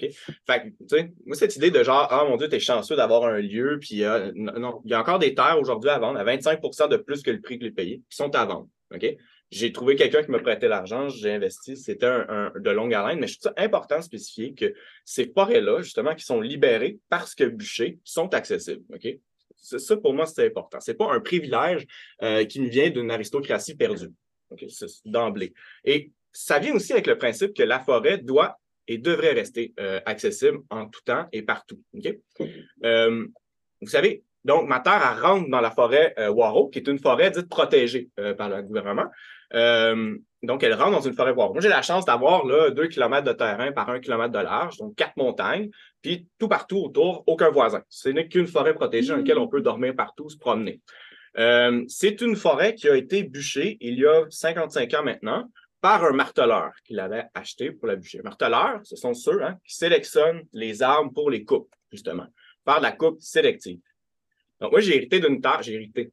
J'ai acheté, on a investi une terre, dans le fond, qui a été bûchée, qui n'est pas devenue un champ d'arbres, comme Jean-Pascal disait, qui est devenue une forêt qui s'est régénérée naturellement. Elle est maintenant constituée d'un mix énorme, c'est-à-dire qu'il y a du bouleau blanc, du bouleau jaune, il y a du, de l'érable, c'est une érablière à la base. Il y a, aussi euh, dans les sommets, puis euh, au pied des montagnes, du sapin, du pin euh, et de l'épinette. Donc, c'est une, forêt très, très mixte, mais qui s'est régénérée d'elle-même. Donc, en ayant, j'habite littéralement un, lieu qui est une possibilité, euh, comment dire, d'exploitation forestière. Puis il y a plusieurs méthodes de euh, bûcher le bois puis avoir du bois. Partir du principe que les arbres, c'est quand même la ressource énergétique puis de fabrication la plus écologique qu'on a sur la Terre. C'est pas l'aluminium, c'est pas le fer, c'est pas le charbon. Ça reste le bois. On est comme coincé. Si on veut de l'infrastructure, il faut commencer à, à- à concevoir une autre façon de percevoir le bois. Je fais beaucoup de parenthèses ici. C'est juste que dans ma conception de la forêt, c'est sûr qu'au départ, moi aussi, j'ai eu le, j'ai eu l'en- l'envie de regarder la foresterie comme étant terrible. Je vais vous raconter les anecdotes avec Richard Desjardins avant en disant c'est le mal incarné. Mais euh, force est d'admettre que j'ai rencontré énormément de forestiers et de forestières qui m'ont euh, qui m'ont allumé sur d'autres voies. Je pense qu'il y a quand même plusieurs perspectives à mettre en jeu. Toujours est-il que je me perds. J'habite donc une forêt qui est euh, qui a naturellement, qui s'est re- euh, régénérée naturellement et qui pourrait être bûchée en ce moment. Nous, notre but, c'est pas de la bûcher, évidemment, c'est de la protéger. On a d'ailleurs signé un pacte de protection patrimoniale avec les quatre autres membres euh, qui va à l'encontre de l'inflation. Le notaire était qu'est-ce que vous faites là? Vous êtes en train de ne pas faire d'argent avec votre terre? Non. Donc, on ne pourra jamais faire d'un but lucratif ce terrain-là. Il est avoué à à vitam aeternam à un but non lucratif. Donc, sous mandat de protection patrimoniale. Alors, euh, alors j'ai passé beaucoup de temps dans cette forêt-là à la vivre, à y réfléchir. Ça a été beaucoup d'étapes. Moi, j'ai grandi, vous l'avez vu un peu avec le chapitre, j'ai grandi à l'orée du bois, j'ai- tout le temps fréquenté la forêt, puis je suis venu en ville faire mes études. Mais c'était la première fois que je me confrontais à c'était quoi la, la, vraie forêt. C'est-à-dire, c'est quoi l'idée de je vais aller passer trois jours avec euh, des enfants à moins 20 puis on va avoir du fun. Non. Non, il n'y avait aucun plaisir. On, on gelait, on est rentré dans le char puis on sacrait. OK? Je vais aller au mois de juillet, début juillet, regarder les étoiles. Ça va être beau. À part se faire mordre, OK, par la mouche à chevreuil. Non. Fait que ça a été un énorme apprentissage, alors que moi-même, j'avais grandi à l'orée des forêts. Mais j'étais tout le temps en lieu très, proche d'une maison, d'un lieu protégé. Là, c'était plus une forêt à, à- à perte de vue. Puis au fil des années, ben, je me suis habitué à toutes ces. ces- eu une sensibilité, évidemment, de certaines périodes, puis quoi faire, puis comment faire. Et ça fait partie de ça, mon, essai aussi. C'est qu'on me suit à l'intérieur de l'essai en train de bâtir sur quatre saisons le dernier camp. J'y reviendrai. Le dernier camp, donc, au fil des quatre saisons, j'ai construit littéralement, pas mal tout seul dans le bois avec mes deux mains, quelques amis, puis bien de la bière, euh, et du temps. c'était énormément de temps. C'est très, très long. Quand on parle d'un camp, juste vous dire, c'est quand même une petite maison, quatre saisons. C'est isolé, ça a un poêle, j'ai une toilette extérieure, mais tu sais, je peux vivre là littéralement des semaines sans problème. OK? Euh, donc, on a construit trois camps sur ce, terrain-là. Ça, c'est le troisième. Le mien, c'est le troisième. Donc, les autres avaient investi avant. Et ça a été toutes des épopées. Mais j'en parle parce que c'est au seuil de l'anecdotique, mais ça fait une relation avec c'est quoi l'intimité, la réflexion par rapport à la forêt. On a commencé à construire ça. Le premier, on l'a construit il y a 9 ans. Là. On est, vraiment comme des colons, mais dans tous les sens du terme. Dans tous les sens du terme. Tu sais, ne pas, ne pas comprendre dans le cas environnement, ne pas savoir lire la forêt, puis vouloir absolument, vraiment ton camp au bout de la troisième montagne, le plus haut, le plus beau, là-bas, ça va être malade. Écoutez, c'est l'enfer. On a monté le stock en quatre roues, les deux par quatre en avant, les deux par quatre en arrière, sur le côté. On swinchait dans les arbres, dans la boîte, dans la mouche. Tu sais, on, a, souffert, on a juste souffert des poils à bois, ses, ses épaules en montée. Poils à bois de fonte, monter dans une montagne à coups d'épaule. C'est là que tu te rends compte que tu n'es pas très brillant. Et tu connais très peu de choses par rapport au milieu dans lequel tu vis. Tu essaies d'imposer ta vision, de la vie dans un milieu qui n'est pas nécessairement prêt à l'accueillir. Et, il y a toute cette réflexion-là dans l'essai parce qu'évidemment, bon, on a beaucoup mûri très rapidement, vous me direz, mais on a beaucoup appris en rencontrant beaucoup de gens, puis euh, euh, notamment des gens qui vivaient euh, dans la forêt. Donc, vous avez plein de trucs, plein de. Et, c'est venu aussi, donc, pour faire, utiliser une bonne expression que Jean-Pascal utilise parfois, je vais faire du pouce sur ce qu'il a dit. Euh, donc, c'est venu aussi en sachant un peu euh, reconnaître le vivant. J'en parlais dans, le chapitre que vous avez peut-être lu, mais euh, dans le fond, j'ai grandi dans une forêt. Je pensais ma, jeunesse dans la forêt sans savoir nommer un pain. Jamais pouvoir reconnaître un pain. c'est quand même quelque chose qui, qui, est frappant au niveau de l'imaginaire, qui après ça, rentrer puis d'accepter de, revenir sur tout ce que tu as fait dans ton et est à quelque part ancré en moi, tous les moments que j'ai passés en forêt, mais jamais je n'ai appris rien de ça. C'est vraiment au niveau de la lecture et ensuite, après ça, par l'apprentissage auprès des pères que j'ai appris la, forêt. Euh, puis même encore, j'ai appris, je, je connais rien, je veux dire, on ne connaît rien de rien, c'est peut-être la conclusion de mon essai. Euh, je connais pas grand-chose. Donc, ça, c'est pour situer un peu le, projet. Donc, voilà, j'écris, je, passe en, ce moment de une à deux journées, idéalement trois par semaine dans la forêt. J'ai quand même deux enfants, je les traîne à peu près toutes mes, aventures. Euh, en ce moment, c'est le temps de la chasse. J'ai aidé les, amis avec qui j'ai la, la, terre à préparer les lieux. Je suis personnellement pas un grand chasseur.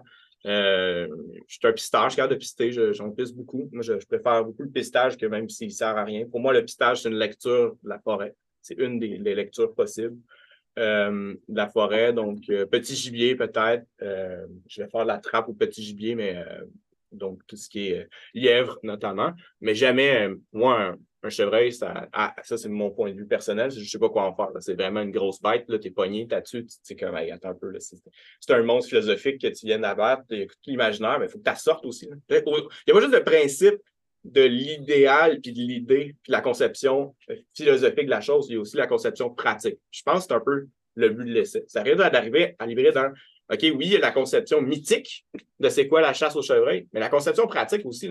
Hey, c'est pas facile de sortir un chevreuil, pogner trois montagnes dans le swamp en arrière. Là. Il, faut, il faut du matériel, il faut un quatre roues, il faut de la connaissance, il faut que tu les vissères sur place. Puis tout ça pour le mettre sur ton hood, après, tu promener dans, dans tu sais, je veux dire, il y a beaucoup de concepts qui est à la fois et à la fois philosophique, tu sais. Si je mange, on mange quasiment pas de viande à la maison, qu'est-ce qu'on ferait avec ça? ça prend un gros filou. ça te prend, non, c'est ça, ça te prend pas mal de ressources. Tu dis, je respecte quand même euh, aux limites de ce que je peux respecter euh, les sectes de chasseurs. C'est-à-dire, c'est pratiquement des. Très sectaire. En ce moment, on est, j'en parle parce qu'on est dans la grande période de chasse. C'est là que ça se passe au Québec. Puis euh, les ex se transforment en sec pour euh, répéter les paroles de Québec Bluegrass Project, mais c'est carrément ça. Hein. Ça devient vraiment une phénoménologie. Il y a un imaginaire là, de la chasse. Christian Guépoliquin en a énormément parlé outre ces romans, mais c'est important aussi de le voir que, euh, comme, tout comme les forestiers, je ne peux pas les éliminer d'un coup, dire Ah, c'est vraiment des gens qui ont bien compris de la forêt, puis qui éliminent tout, qui massacrent tout. C'est pas vrai. C'est des gens qui sont dans la situation, ils connaissent parfois très bien les territoires. après, c'est de voir l'équilibre entre tout ça. Euh, ce qui m'appelle, euh, anecdote en anecdote, une rencontre qui a, qui a été marquante récemment d'ailleurs. Chaga, là. Avec, euh, avec euh, Richard, grand chum, Desjardins. J'ai eu la chance de le rencontrer euh, vraiment, c'était, une rencontre impossible. Il donnait une, euh, conférence sur la BTB euh, à la livrerie sur Ontario, la, vous voyez là, la librairie.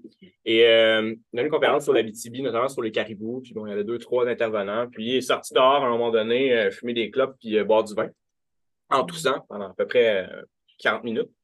Puis j'ai eu la chance de. Je suis allé le voir, puis j'ai dit, hey, Richard, ça fait cinq fois que j'essaie de te rejoindre dans mes entrevues. T'es un des seuls j'ai pas réussi. Ben, c'est-à-dire dans tout ce que je voulais dans ma liste, puis t'étais pas là. Puis il dit, Hey, de quoi tu veux parler?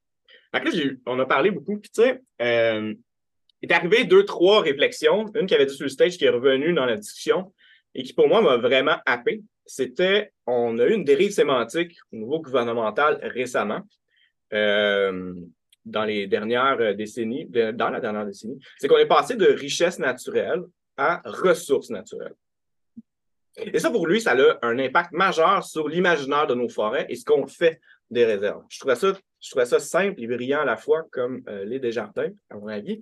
C'est-à-dire, euh, on est passé de richesse, donc, de quelque chose qui est là, qui peut rester là, qui peut demeurer non exploité, mais qui demeure là et qui appartient à personne nécessairement. Quelque chose qui est juste, qui est, une richesse. OK?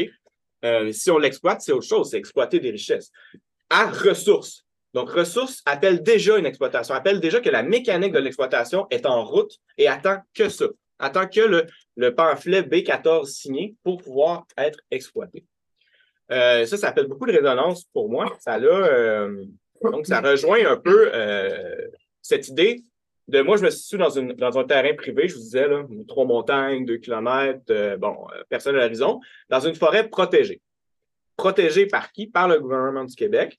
Et là vient tout un jeu de sémantique aussi. Vous allez voir la dérive que je fais, mais protégée, protégée d'abord et avant tout pour les foresteries. Au Québec, puis même au Canada, puis dans beaucoup de régions dans le monde, on a énormément d'appellations sur les territoires protégés, mais tout ce qui s'appelle territoire protégé est d'abord et euh, avant tout pour euh, les compagnies minières et forestières. Quand on a un territoire, par exemple, qui est en zone de euh, revalorisation, qui peut avoir un potentiel de protection, le gouvernement fait un appel. Est-ce que vous êtes prêt à protéger ce territoire-là? Il y a 80 offres pour la protection de la biodiversité. Il y a une minière, une foresterie. C'est sûr que la minière foresterie passe avant. Ensuite, les 80 autres, ils vont s'éplucher les secteurs. Ça, on peut fouiller bord en bord comment ça se passe. C'est pas moi qui l'invente. C'était tous les résultats que Richard présentait ce soir-là. Donc, on a un peu discuté. Euh, dans l'essai, donc j'en parle un peu. Et là, arrive dans- en retour à ma terre à bois, euh, marche un peu dans la forêt. euh, je m'en vais sur le cap, sur le cap de- de- du lac d'Elia, qui est juste en face. Je marche, bon, je sais pas, un, un bon 5 km, j'arrive en, haut- en haut du cap d'Elia. Je vois de la fumée, j'entends des chansons. Qu'est-ce que c'est ça? Fait que là, je marche, puis évidemment, il n'y a rien de surprenant. euh, J'arrive devant un flanc sud d'une montagne qui est coupé à blanc. OK. Euh, un flanc sud d'un flanc nord au Québec, ça repousse deux ou trois fois plus lentement. OK? Flanc sud, euh, évidemment, est au soleil, plus exposé au soleil, ça va repousser plus vite. Un flanc nord, ça, ça, ça pousse très lentement, c'est très dur, surtout quand on fait des coupes à blanc. Je suis supposé être sur un territoire protégé, là. OK? On s'entend. Mais c'est là que vient la réflexion de c'est quoi la protection? Et pour qui puis pourquoi. Et, euh, ça fait mal. Ça, m'a beaucoup plus affecté ça que tous les feux de forêt qu'il y avait cet été. Les feux de forêt m'ont pratiquement personnellement pas atteint. C'est sûr que quand il y a du smog rouge euh, dans mon. Tu te réveilles le matin, c'est pas super joyeux, puis je me dis pas Hey, ça va bien aujourd'hui. Cela dit, j'étais beaucoup moins dans une, dans une forme d'éco-anxiété quelconque de, voir une forêt brûlée, qui, à mon sens, est beaucoup plus naturel que de voir une coupe à blanc sur un flanc nord dans une forêt dite protégée. Euh, parce que les forêts, vous le savez, vous l'avez lu, brûlent, c'est tout à fait normal euh, et se régénèrent d'elles-mêmes si on ne va pas leur voler leur bois brûlé. Là, qu'est-ce qu'on entend récemment? Ben, je voyais, j'entendais une, entrevue à Radio-Canada pas plus tard qu'avant-hier. Euh, encore une fois, qu'il y avait encore des, des, forestiers, justement, qui sont pas bons, pas méchants, ils font ce qu'ils peuvent dans un milieu comme ils peuvent, mais ils disent ça, c'est triste. Ah, ça, c'est triste, la forêt brûlée. Ça, ce- celui-là est triste. Là. Puis là, j'étais comme, bon, qu'est-ce qu'il s'en va? Puis il dit, là, ça a tout brûlé, puis euh, on peut même pas aller chercher le bois mort, puis le bois brûlé.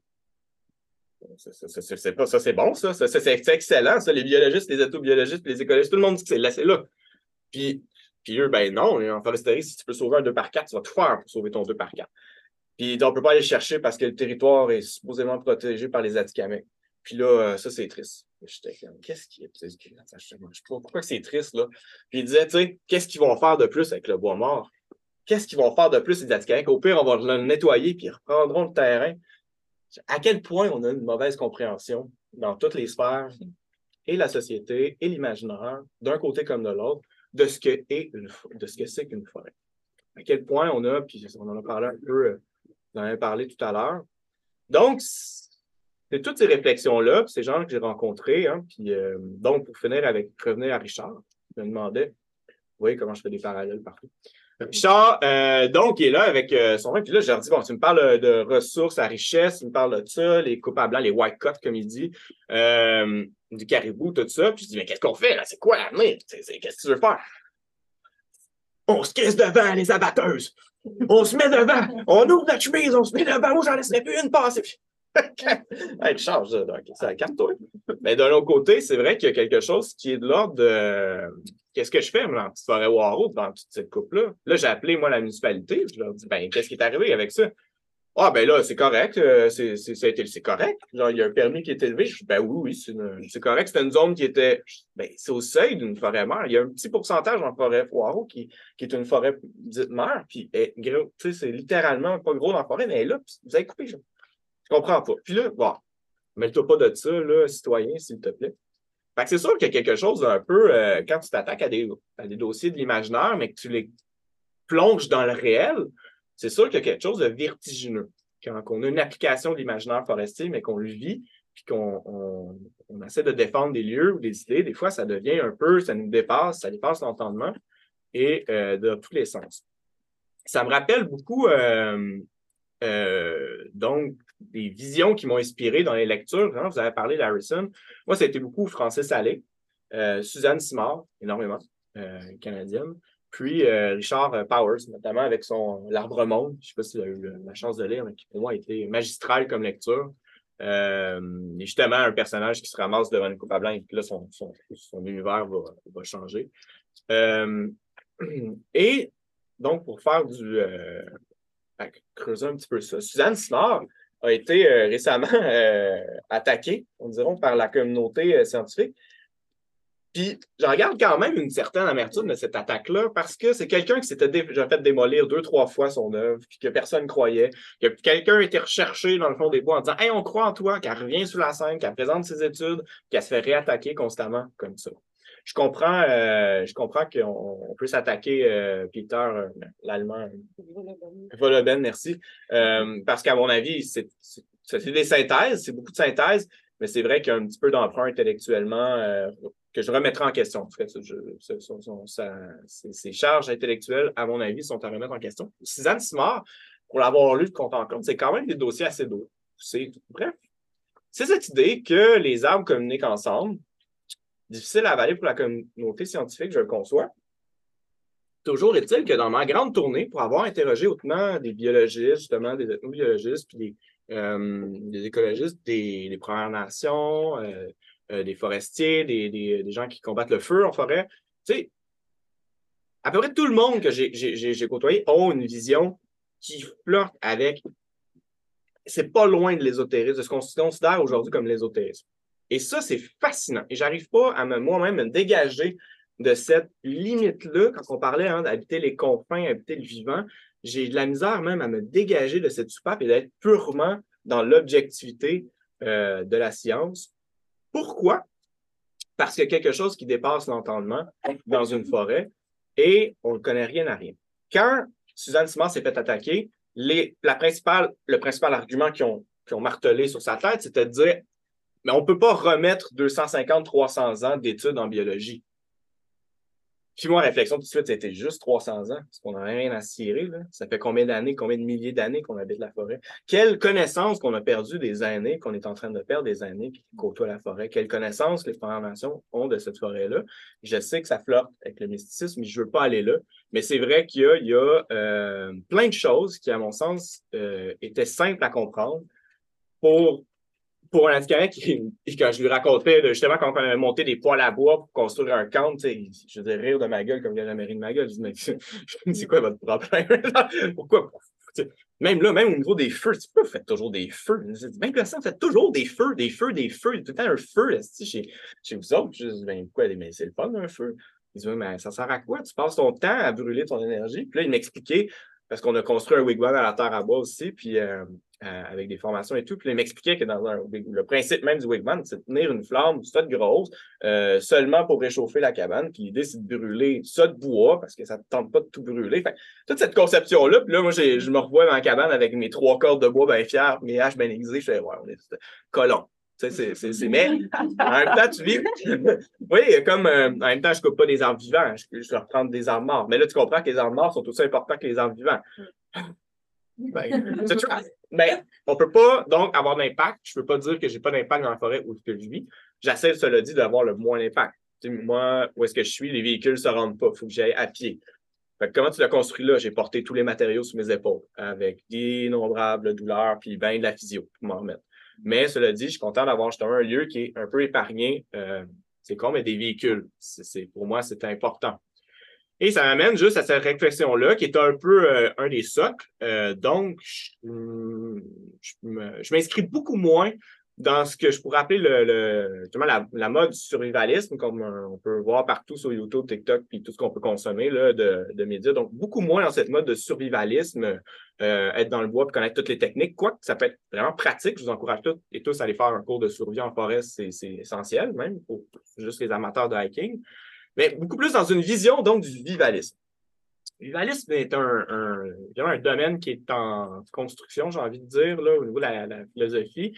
Euh, occidentale et orientale, parce que je pense que ça existait beaucoup plus même en Orient qu'en Occident.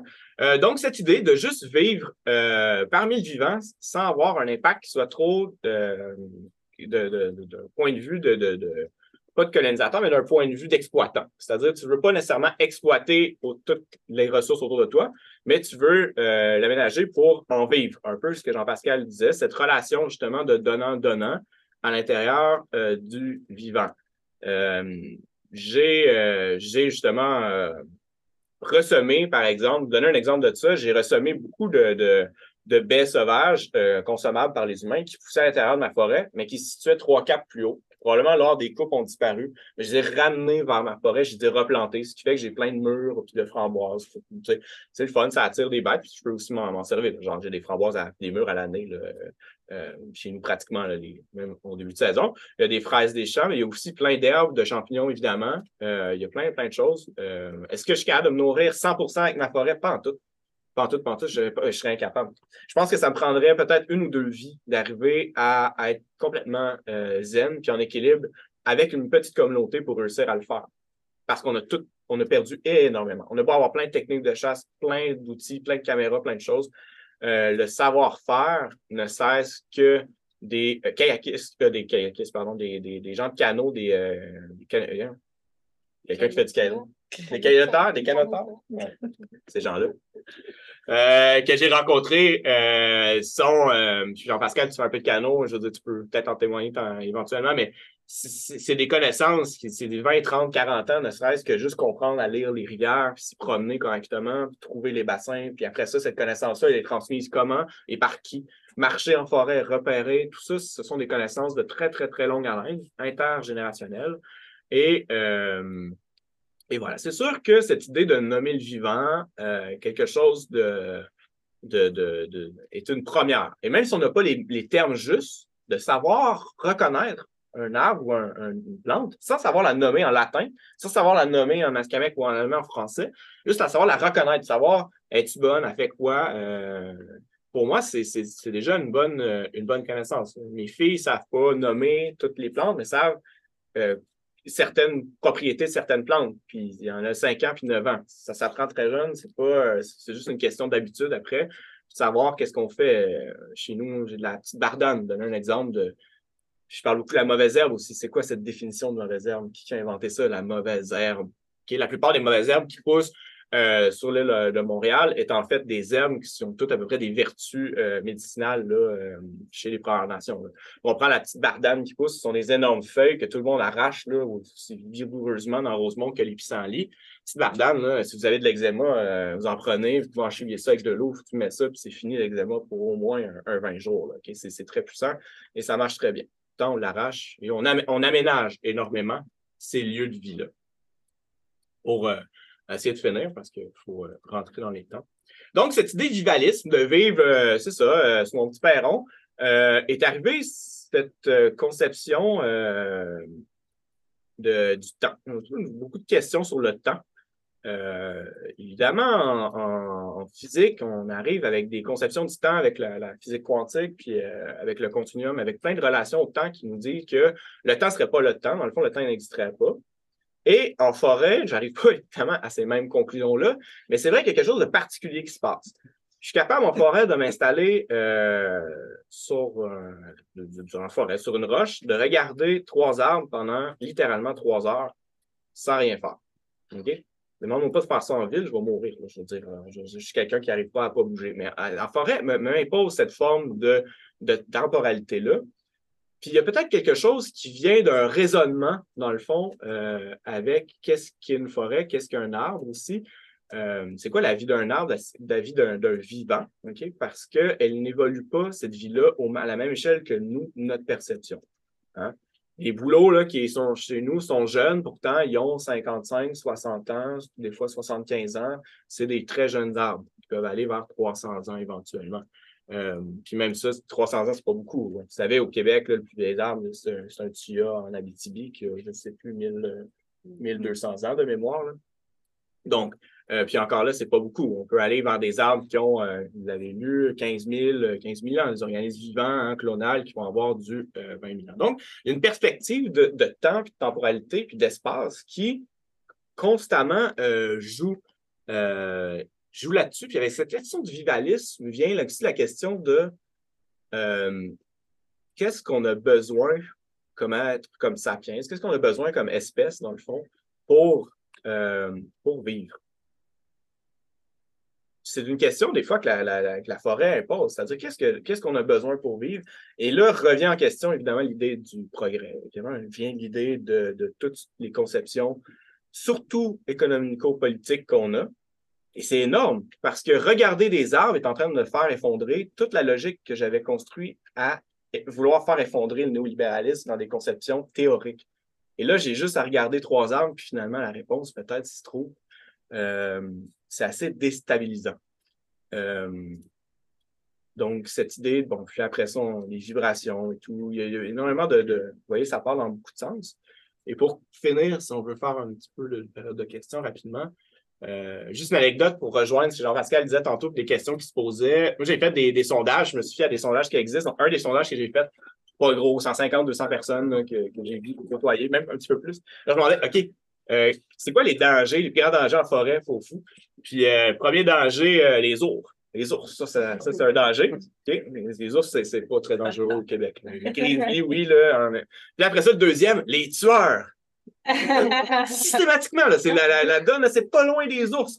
Les tueurs, je à quel point l'imaginaire est complètement déconnecté de la réalité, à quel point qu'on a trop écouté de séries de Netflix, c'est-à-dire, on va dans la forêt, c'est tueurs. C'est quoi les plus grands dangers de la forêt, pour vrai, là? Les, plus vrais, les vrais grands dangers sont vraiment dole à entendre. C'est la nuit, c'est le soleil qui tombe, puis c'est l'humidité, là.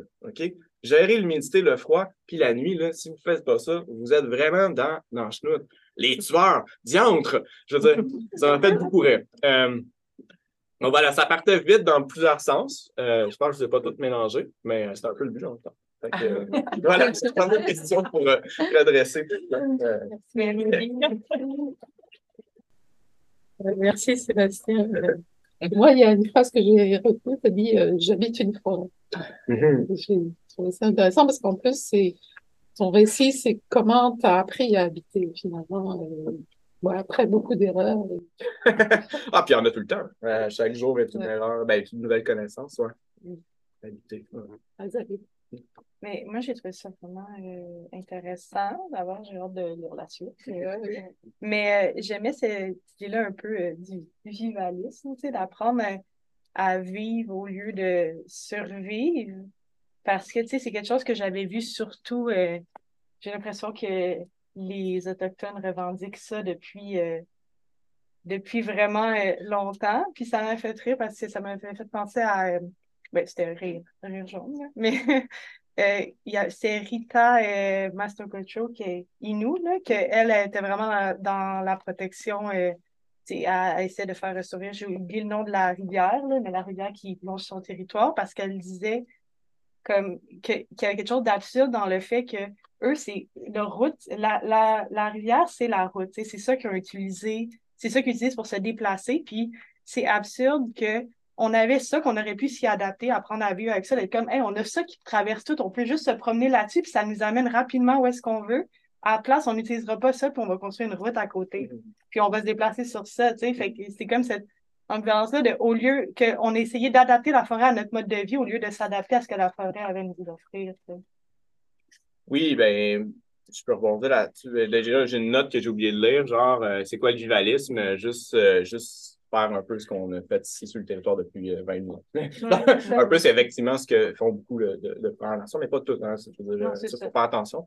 Euh, mais tu as tout à fait raison que les, les chemins d'eau, euh, c'est une grande réflexion qu'on a eue d'ailleurs euh, cet été avec le, le groupe de la traversée hein, euh, sur le, le Saint-Maurice. euh, Mhm. le. Puis au aussi. Euh, puis au Témiscamingue, il y avait ça énormément. Oui, les, les- oui c'est vrai. Les chemins d'eau euh, comme étant les, les, les premiers chemins en- empruntés.